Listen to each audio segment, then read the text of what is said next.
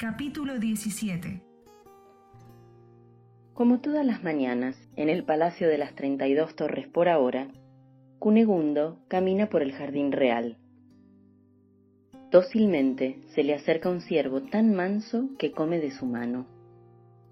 El rey deja que su mirada se pasee por los alrededores hasta que el ciervo se aleja. Un movimiento entre los matorrales, un revoloteo entre las hojas, un crujido sobre las ramas, una mariposa, convocan brevemente su atención. Una atención que fluctúa entre los animales que se le cruzan, los árboles, las plantas. La mirada del rey no se detiene en nada, descansa en ese ondular.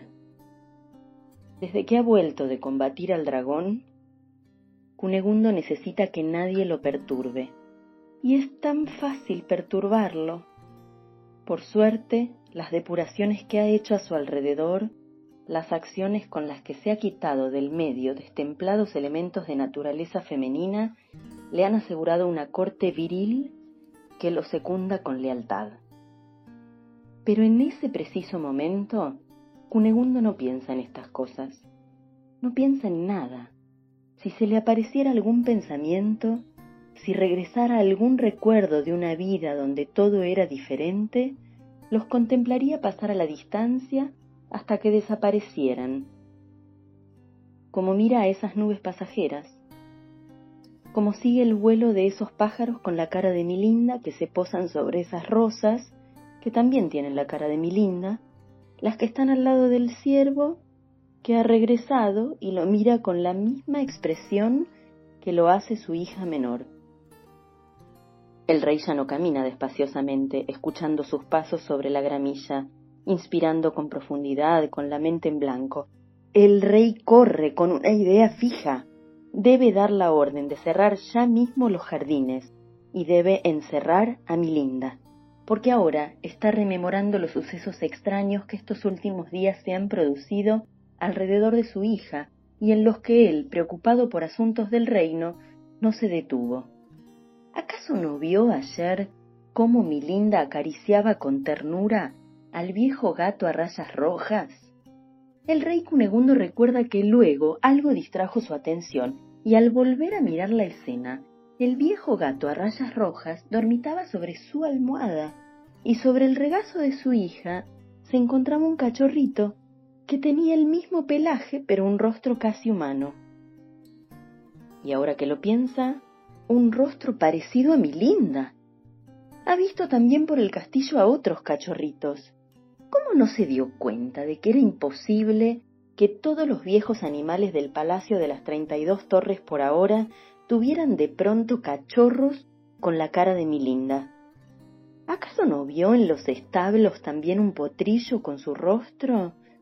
Pero ¿cuándo comenzó este despropósito gravísimo? ¿Cuándo ese vínculo de amor incondicional que mi linda tiene desde que nació hacia todos los seres retoñó en cachorritos?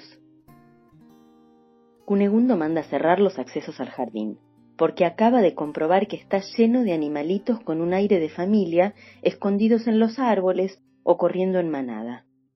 Y ordena encerrar a mi linda en una torre para que la princesa no tenga contacto visual con otro ser vivo será alimentada por una ranura en la puerta, y cuando deban limpiar el cuarto, tendrá que entrar en una cavidad cerrada, sin ventanas, hasta que las empleadas terminen.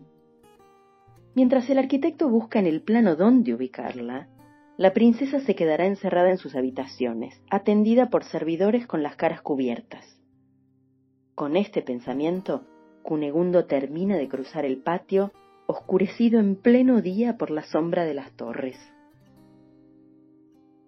Lo que nadie sabe ni podría sospechar es que el primer y único ser humano que nació espontáneamente de mi linda fue descubierto por un haya unos años antes, y que la mujer, asustada, se llevó a la criatura sin contarle nada a nadie, sin imaginarse quién querría hacerse cargo de ese bebé.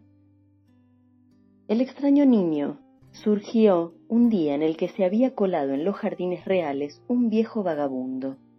Antes de que los guardias lo expulsasen, el viejo descubrió a mi linda mirando por la ventana y le dedicó una sonrisa simpatiquísima. La princesa también le sonrió, pero luego se distrajo porque en el cielo volaba una bandada de loris y siempre le habían gustado esos pájaros de todos los colores.